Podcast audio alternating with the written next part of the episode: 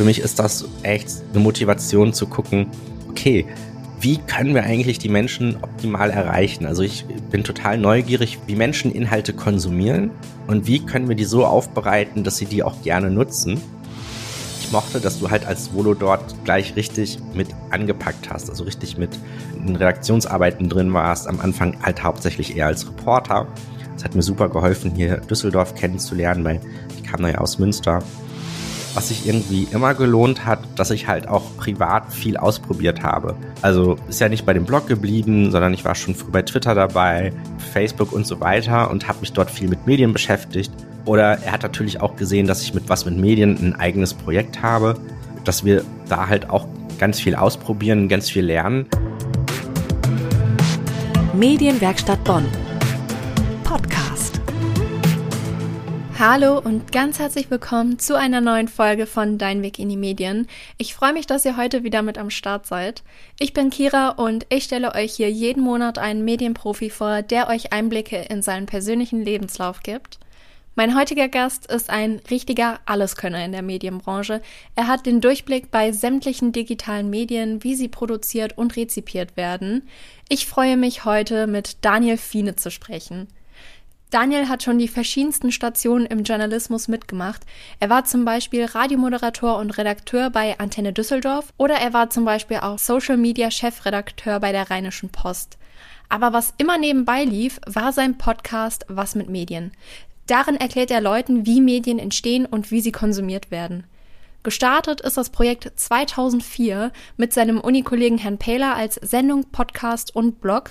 Zunächst bei Radio Q, das Uniradio aus Münster. 2012 ist die Sendung dann zu D-Radio Wissen gewechselt. Das ist heute Deutschlandfunk Nova. Und seit diesem Jahr weiten sie das Konzept noch weiter aus. Mit Workshops, Newsletter und sogar einer eigenen App. Ich spreche mit Daniel heute über seine Faszination am Bloggen, seine Arbeit als Chefredakteur bei der Rheinischen Post und seine Wahrnehmung von Veränderungen in der Medienwelt. Bleibt auch unbedingt noch bis zum Ende dran, denn da gibt's noch einen Rabattcode für Daniels Workshop Ende August. Hallo Daniel, schön, dass du heute da bist. Hallo Kira, danke für die Einladung. Ich freue mich sehr, dass du da bist. Ähm, vielleicht kannst du dich einmal unseren Hörern ganz kurz selbst vorstellen. Wer bist du eigentlich? Okay, hi. Ich bin Daniel Fiene. Ich mache was mit Medien, äh, wie wahrscheinlich so viele auch von euch, aber so heißt auch ganz konkret ein Podcast-Projekt, was ich während meiner Uni-Zeit beim Campus Radio in Münster gestartet habe mit dem Kollegen Herrn Pähler zusammen und damit waren wir lange bei Deutschlandfunk Nova. Und äh, jetzt seit Anfang des Jahres sind wir ein eigenes Start-up. Also wir haben unseren Radiosendeplatz verloren, uns dann neu erfunden und daraus jetzt ein eigenes Medienunternehmen gegründet. Deswegen, also die letzten Monate waren da ultra spannend. Das ist jetzt mein Hauptjob, dass sozusagen so ein eigenes Projekt zum Hauptjob wurde. Das hätte ich echt Jahre nicht gedacht. So, sonst habe ich ganz klassisch gearbeitet, habe ja nach meiner Campus-Radio-Zeit, wo es da so medial losging, ein Volontariat bei Antenne Düsseldorf zum Hörfunkredakteur gemacht und auch viel moderiert. Und innerhalb der Rheinischen Post Mediengruppe, wozu Antenne Düsseldorf gehört, bin ich dann ein paar Jahre später zur Rheinischen Post, also Online und Zeitung gewechselt, habe dort sehr viel mich mit Digitalthemen beschäftigt und bin so beim Social Media Thema gelandet und habe da zuletzt das Team Audience Engagement geleitet, wo wir dann ja uns neue Formate mit den RP-Themen im Netz erschaffen haben und auch die ganzen Kollegen und Kolleginnen in den Redaktionen der Rheinischen Post ähm, Social Media fit gemacht haben. Das war sozusagen auch eine, ja, eine schöne Aufgabe. Und das äh, habe ich bis Ende 2019 gemacht. Im vergangenen Jahr war ich ein Jahr bei The Pioneer, dem Medien-Startup von Gabor Steingart und habe dort das Tech Briefing entwickelt und moderiert. Das war ein Podcast und Newsletter rund um Tech. Und in diesem Jahr, als es dann darum ging, hm, machst du jetzt da weiter oder gibst du mitten in der Corona-Pandemie deine Festanstellung auf, um dein eigenes Unternehmen zu gründen, habe ich dann doch das Thema genommen, was dann halt das eigene ist. Und das ist halt jetzt was mit Medien. Ja, cool. Jetzt hast du schon richtig viel angesprochen, worüber ich gleich noch näher mit dir äh, reden möchte. Aber wir fangen mal ganz am Anfang an. Du hast 2001 schon mit dem Bloggen angefangen. Wie kam es dazu, dass du damals damit gestartet hast und was reizt dich am Bloggen, dass du das bis heute durchziehst? Ja, das ist irgendwie Wahnsinn, dass da jetzt im Herbst ein 20-jähriges Jubiläum für ein Internetthema auf einmal da ist. So alt ist dann schon tatsächlich mein Blog. Ich hatte während meiner Schulzeit, also in der Oberstufe ging das damals los, schon eine meine eigene Internetseite programmiert als Bewerbung für einen Praktikumsplatz, was wir in der Schule hatten. Und zwar war das eine Hör mal, wer der hämmert Fanseite. Diese alte äh, Sitcom, ich weiß nicht, auf irgendwelchen kleinen Sendern laufen dann noch heute Wiederholungen. Und das hat echt großen Spaß gemacht, aber irgendwann wurde es so ein bisschen langweilig und ich habe sowas Interessantes gesehen, dass diese Blogs äh, auf einmal im Netz die Runde machen. Und das war insofern neu, weil es vorher ja noch gar keine Social Media gab. Eigentlich gelten Blogs ja heute so ein bisschen so als die, ja, so die erste Gattung von Social Media. Und ich hatte gesehen, dass die in den USA vor allen Dingen boomten äh, im Nachgang der Anschläge zum 11. September. Da haben nämlich Menschen angefangen, nicht nur eigene Surf-Empfehlungen zu protokollieren, sondern auch ja, eigene Gedanken, eigene Themen zu bloggen. Also das heißt, ähm, so die ersten Blogs hatten einfach Link-Tipps zu Themen, ähm, die die AutorInnen interessant fanden. Und auf einmal sind da so richtige persönliche Journale äh, raus entstanden. Das hat mich irgendwie total fasziniert. Ich wollte mal ausprobieren, wie das so funktioniert. Und habe ich gesagt, okay, ich starte jetzt mein eigenes Blog. Und das mache ich nur so lange, bis ich da keinen Spaß mehr dran habe. Und das ist am Ende so wichtig für mich gewesen, mein eigenes Blog. Eigentlich muss ich sagen, so dass alle meine journalistischen Tätigkeiten, die ich heute mache, irgendwie auf das Blog zurückzuführen sind. Äh, deswegen habe ich das auch noch weiterhin. Aber es ist auch interessant zu sehen, wenn man mal so durchs Archiv schmökert, wie sich das Bloggen verändert hat. Also das, was man früher auch mal gebloggt hat, viele kurze Einträge, das würde man heute eher twittern oder bei Facebook veröffentlichen. Fotos war ja dann damals noch gar nicht so das Thema, da waren die Bandbreiten noch nicht so in der Form verfügbar, dass man auch von unterwegs mal ein Foto posten konnte. Das kam alles später. Heute ist das Blog ja eher, dass man es seltener nutzt, aber dafür längere Texte veröffentlicht, die so auf anderen Plattformen nicht zur Geltung kommen. Aber ich mag es nach wie vor und ja, ich würde sagen, gilt heute immer noch. Ich mache das so lange, wie ich Spaß dran habe. das ist gut. 2004 hast du dann mit Herrn Pähler den Podcast Was mit Medien gegründet. Wie kam es dazu eigentlich? Also beim Campusradio, das ist auch heute noch so, da gibt es ja meistens so bei den meisten Sendern, die eine eigene Frequenz haben, so diese klassische Aufteilung, dass es irgendwie morgens oder am Tag so eigene Magazine gibt und abends thematische Sendungen. Und bei den thematischen Sendungen ist uns aufgefallen, dass wir irgendwie überhaupt kein Format haben, was Inhalte für die macht, die halt mal was mit Medien machen wollen. Alle damals, die bei Radio Q waren, so hingekommen sind, um mal zu, sich dafür zu interessieren, wie sie vielleicht mitmachen können, die meisten haben da Kommunikationswissenschaft studiert und dann haben wir gefragt, ja, was willst du damit machen? Und dann, ja, was mit Medien hieß es immer. Und dann dachten wir so, hey, lass uns doch auch mal eine Sendung machen, die sich über für unsere Themen beschäftigt. So, das war so der, so der eine Punkt. Also erklären, wie man in die Medien kommt, wie das funktioniert, wie so die Hintergründe sind. Und dann gab es halt damals auch schon so eigene Medienmagazine bei den öffentlich-rechtlichen Sendern, aber die waren alle furchtbar trocken und angestaubt und haben auch eher so, ähm, ja, sehr viel Medienpolitik gemacht und so. Gar nicht so sehr das, was eigentlich uns als Studierende äh, so interessiert hat. Und dann haben wir gesagt, okay, auch das können wir genau in diesem Format machen. Und da haben wir damals losgelegt. Und ja, jetzt sind schon über, über 700 Folgen zusammengekommen. Das ist eine ganze Menge. Ihr sprecht ja auch viel über so Veränderungen in der Medienlandschaft, Medienwandel. Und ich habe das irgendwie so wahrgenommen, dass das in den 2010ern extrem war durch das Dazukommen und auch das Wichtigwerden von Social Media. Wie nimmst du solche Veränderungen wahr und wie gehst du damit um? Also, da habe ich auch die Tage nochmal drüber nachgedacht. Also, es ist echt eine gute Frage. Die Anforderungen an eine Redaktion, wie die Inhalte aufbereitet werden, damit die bei den Menschen ankommt, die, die steigen irgendwie immer mehr. Also man muss immer mehr Plattformen irgendwie berücksichtigen. Und da gibt es ja so zwei Bereiche, wie man damit umgehen kann. Also einmal, dass man sich genau anschaut, okay, wie bespiele ich eigentlich die äh, Plattform richtig als Redaktion?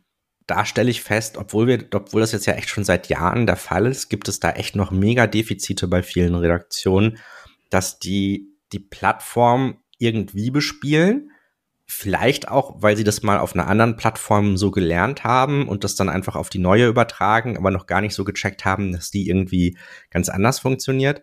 Da hat zwar jetzt so in den letzten zwei, drei Jahren eine unglaubliche Professionalisierung gegeben, aber wenn man mal so in die Masse der Redaktionen schaut, gibt es da noch viel zu tun.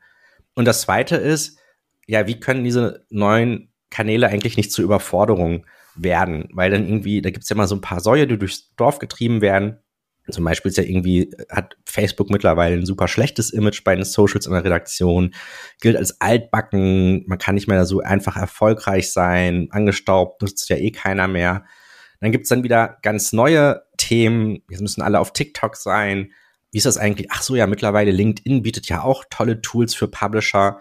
Das ist ja nicht nur, nur für Karrierethemen interessant, sondern man kann da ja auch eine relevante Zielgruppe erreichen. Und das führt ja mal zu so einer permanenten Überforderung und da versuchen wir halt so ein bisschen auch Infos zu liefern, dass man bewusst Entscheidungen treffen kann, weil jede Redaktion, egal ob du viele Leute hast oder wenig Leute, die so eine Plattform bespielen können, die haben ja nur ein begrenztes Zeitbudget, äh, dass sie dann genau priorisieren können, was macht Sinn, was macht nicht Sinn. Weil ich glaube, dieses Social Media hinterfragen, was macht eigentlich Sinn, was macht nicht Sinn, das ist eine äh, riesige Herausforderung.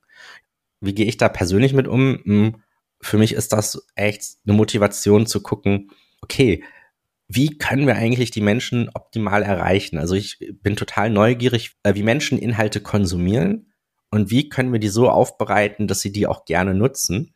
Das übersetze ich gerne für Redaktionen. Ich würde mal sagen, so das ist so ein bisschen so meine Antriebsfeder für meine Arbeit heute. Ich würde jetzt mal wieder ein bisschen zurück zu deinem äh, Lebenslauf kommen. Und zwar hast du ja 2007 dein Volo bei Antenne Düsseldorf gemacht. Mhm. Wie bist du da hingekommen und was hast du aus der Zeit mitgenommen? Ich habe 2006 ein Praktikum bei Antenne Düsseldorf gemacht. Und zwar, weil ich bei Radio Q die Gelegenheit hatte, äh, Chefredakteur zu werden. Und da dachte ich so, oh wow, äh, wenn ich diese Aufgabe übernehme, sollte ich ja mal eine echte Redaktion von innen gesehen haben, um zu sehen, wie die so arbeiten. Also viele Ideen fürs Programm hatten wohl meine Chefredakteurskollegin und ich, aber wir wollten das natürlich dann auch professioneller machen, deswegen hatte ich das Praktikum gemacht. Und es hat mir da so gut gefallen, dass ich als freier Mitarbeiter blieb und ein Jahr später wurde eine Volo-Stelle frei und die hatte ich dann bekommen. Da war so ein bisschen, glaube ich, auch ein Vorteil bei der Bewerbung, dass es dem Sender damals schon wichtig war, im Netz präsent zu sein. Und ich hatte halt grundsätzlich Ahnung, wie man Homepages äh, aktualisiert oder auch äh, frisch hält. Und der damalige Chefredakteur sah halt darin auch eine Möglichkeit, dass der eine Kollege, der sich im Team auch mit Homepages auskannte, wenn der mal im Urlaub ist, dass der dann jemand da ist, der da auch dann das mit übernehmen kann. Das war so ein bisschen mein Glück damals. Und was ich richtig geliebt habe an diesem Volontariat war, auch wenn es ja eher dann die NRW-Lokalradios kleinere Sender sind. Ich mochte, dass du halt als Volo dort gleich richtig mit angepackt hast, also richtig mit in Redaktionsarbeiten drin warst, am Anfang halt hauptsächlich eher als Reporter. Es hat mir super geholfen, hier Düsseldorf kennenzulernen, weil ich kam da ja aus Münster. Ähm, da bin ich ziemlich schnell auch in die Moderation gerutscht. Also schon ab 2008 habe ich eigentlich echt regelmäßig moderiert habe sehr lange, sehr viele Jahre den Nachmittag hier in Düsseldorf gemacht. Das war echt da eine, eine super Zeit. Was ein super Highlight in meinem Volo war, war der Kompaktkurs an der Akademie für Publizistik in Hamburg, wo wir dann halt mit ja, zwölf VolontärInnen aus ganz Deutschland zusammengekommen sind und echt nochmal so Basistraining bekommen haben. Ähm, und das waren halt vier Wochen, äh, die insgesamt die in zwei Teile aufs Solo verteilt waren, auf die zwei Jahre. Und das war eine super Zeit. Und ähm, da sind auch Kontakte entstanden, die äh, heute noch da sind. Und da muss ich sagen, da habe ich echt gelernt, warum auch Ausbildung und Weiterbildung so wichtig ist. Und irgendwie, das ist auch so ein Thema, was mich heute auch noch stark begleitet, hm, warum ich halt auch gerne mit heute Kurse gebe oder auch Webinare, weil es mir total Freude macht, irgendwie äh, anderen neue Möglichkeiten zu zeigen, wie wir Medien noch besser machen können. Und dann bist du 2014 Social Media Chef bei der Rheinischen Post geworden. Erzähl mal, wie hast du das geschafft? Ach, das war, also damals äh, war das so, dass ich dann ja bei der RP erstmal ganz normal bei RP Online Redakteur war für Digitalthemen Die RP hatte dann den Newsroom umgebaut, die hatten Online und Print zusammengeführt und da war halt auch die Stelle Social Media da und der Chefredakteur, der kannte mich da eigentlich noch gar nicht so gut. Wir hatten uns nur mal kurz, also als ich gerade bei Antenne auf dem Absprung war und zur RP wechselte, da erkannte ich die Rheinische Post so von der Struktur noch gar nicht, so wie das alles intern aufgestellt ist, hatten wir uns zufälligerweise mal in San Francisco getroffen äh, und Ach. kennengelernt. Äh, und zwar war dann, habe ich Urlaub dort gemacht und eine Gruppe von deutschen Chefredakteuren, die ja mal diese ominösen äh, Silicon Valley Reisen machen, waren auch dort. Und einen Abend konnten ähm, ein Kumpel und ich zu dem zu einem der Termine dazukommen und da stellte sich da ein, ein Typ als Michael aus Düsseldorf vor und dann dachte ich so, Moment, äh, das muss dann der Chefredakteur der Rheinischen Post sein. Und ich hatte ihm da aber noch gar nicht erzählt, dass ich zur RP gehe, weil ich gar nicht wusste, dass RP Online und die Rheinische Post zusammengelegt werden. Und als er mich dann sah, dass ich da jetzt im Team bin, hat er irgendwie, als ich genauer angeguckt, was ich Social Media mäßig mache und hat mir dann das Thema übergeben. Da muss ich sagen, in der Retrospektive, also ich glaube, ich hatte halt Glück, dass ich, also die Rheinische Post hat 200 äh, JournalistInnen so. Ich glaube, ich hatte einfach Glück, dass er mich einfach mal in einem anderen Kontext kennengelernt hatte. Die zweite Facette ist, was sich irgendwie immer gelohnt hat, dass ich halt auch privat viel ausprobiert habe. Also es ist ja nicht bei dem Blog geblieben, sondern ich war schon früh bei Twitter dabei, Facebook und so weiter und habe mich dort viel mit Medien beschäftigt. Oder er hat natürlich auch gesehen, dass ich mit was mit Medien ein eigenes Projekt habe und dass wir da halt auch ganz viel ausprobieren, ganz viel lernen. Und da hat er sich das genau angeschaut und gesagt, okay, äh, Daniel traue ich das zu, der macht das jetzt. Ja, und da musste ich das dann machen. Welche drei Tipps möchtest du NachwuchsjournalistInnen mit auf den Weg geben? Mein erster Tipp an euch ist machen. Und zwar im Sinne von, klar, Praktika sind wichtig, aber macht nicht zu viele Praktika, sondern überlegt vielleicht, ob ihr ein eigenes Projekt machen könnt. Das ist irgendwie eine super gute Schule für alles das, was man so machen kann.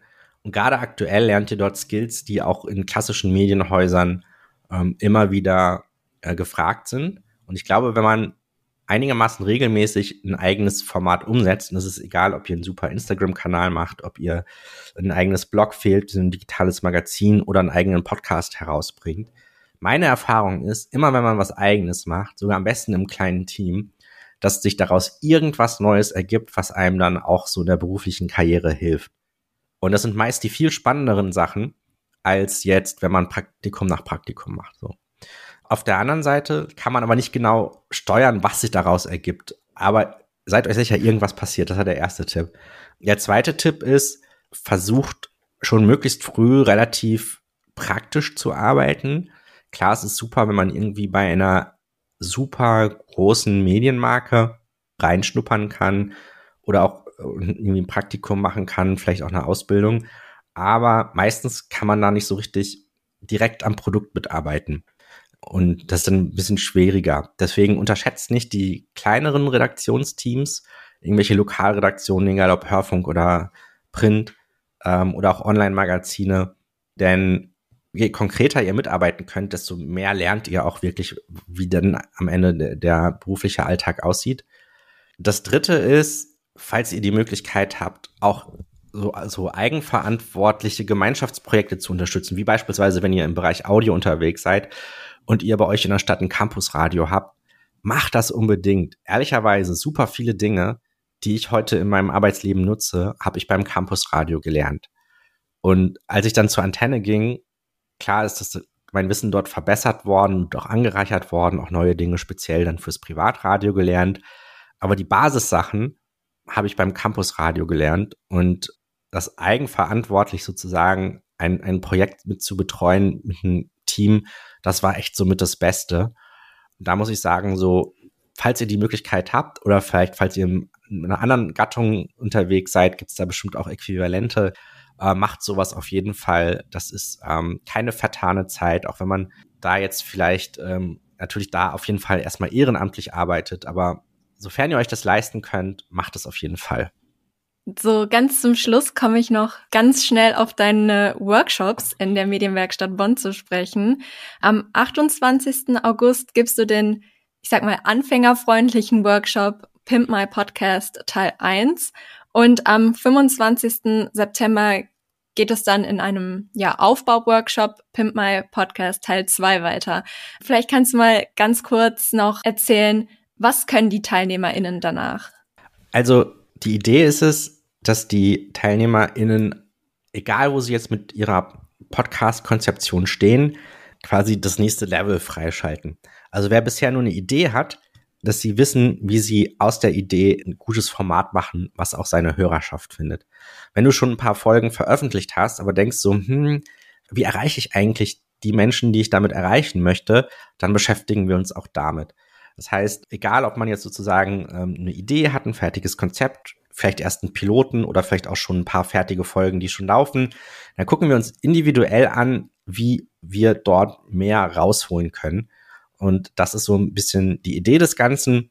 Und ich bringe auch noch auf jeden Fall ein paar Trends aus der Audiowelt mit. Ich glaube, da kann man sozusagen, kann jeder ganz individuell etwas ähm, dazu lernen. Und wer bisher noch gar keine Idee hat, oder noch gar nicht mit einem Podcast-Konzept beschäftigt ist, da gibt es dann auf jeden Fall auch die Learnings, ähm, die sich nämlich aus diesen ganzen Teilen ergeben, wie man einen guten Podcast ins Leben ruft. Das ist so die große Überschrift. Klingt auf jeden Fall sehr spannend. Ja, ich danke dir ganz, ganz herzlich für deine Zeit und dass du heute hier warst. Danke dir, Kira. Das war übrigens nur ein Ausschnitt unseres Gesprächs. Bald kommt noch ein zweiter Teil online, in dem es dann unter anderem um Veränderungen in der Podcast-Welt und Daniels Startup geht. Wenn ihr jetzt auch Bock bekommen habt, euren eigenen Podcast zu starten, aber vielleicht noch nicht richtig wisst wie, dann schaut doch gerne mal bei Daniels Workshops Pimp My Podcast Teil 1 und 2 am 28. August und am 25. September vorbei. Mehr Infos findet ihr wie immer in den Show Notes. Wie versprochen gibt es auch jetzt noch einen Rabattcode, mit dem ihr eine Begleitperson kostenfrei zum Workshop mitbringen könnt. Der Rabattcode lautet diesmal Podcast Starter. Wenn ihr jetzt noch Fragen an mich oder auch an Daniel habt, dann schreibt mir sehr gerne auf Instagram. Ihr findet mich dort unter @deinweg in die Medien. Ich bedanke mich fürs Zuhören und freue mich schon aufs nächste Mal. Tschüss. Medienwerkstatt Bonn.